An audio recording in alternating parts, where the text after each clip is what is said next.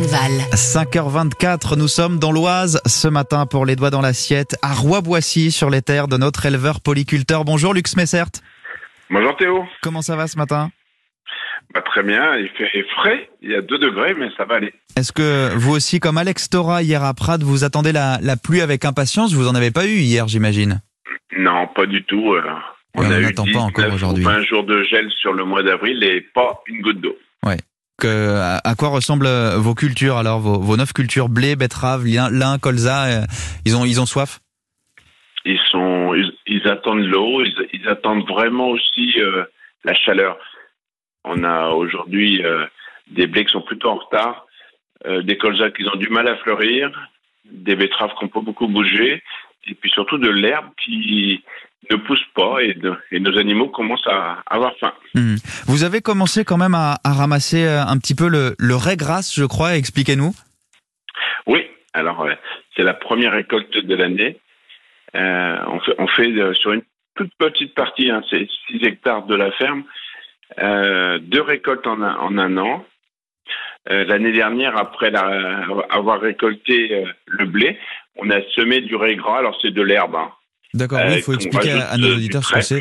Le raie gras d'ailleurs, j'ai dit raie grasse, c'est raie gras. Oui, c'est un nom anglais.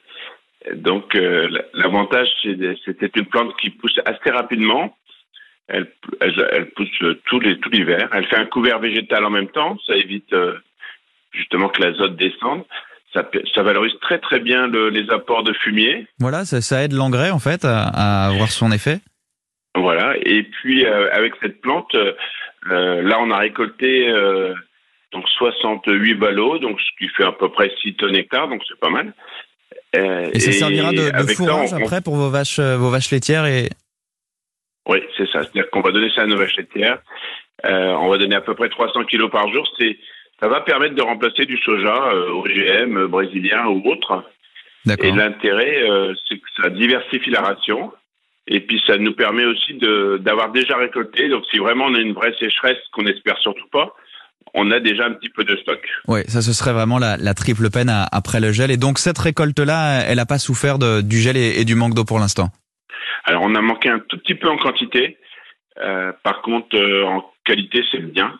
Euh, donc ça, c'est une bonne chose. On l'a enrubanné, c'est-à-dire que chaque ballot a, a été entouré d'un plastique qui va permettre de le conserver. On va utiliser un, un ballot pour deux jours. Hmm. Donc c'est plutôt intéressant. Et maintenant, derrière, on ressème du maïs. D'accord. Euh, et en espérant, on, on a mis en- entre deux, on a mis du lisier de bovin euh, pour euh, tout ça, pour ça évite d'acheter de l'azote. Bien sûr. Et puis c'est finalement un cercle complètement vertueux, fermé. Maintenant, il nous faut de l'eau pour que notre maïs pousse. Eh ben, c'est ce qu'on vous souhaite. On demandera tout à l'heure à, à Laurent Cabrol euh, quand est-ce que euh, l'Oise va, va enfin voir arriver la pluie. On lui posera la question. Merci beaucoup, Lux Messert, éleveur polyculteur à Roi-Boissy dans l'Oise. À très bientôt dans les doigts dans l'assiette.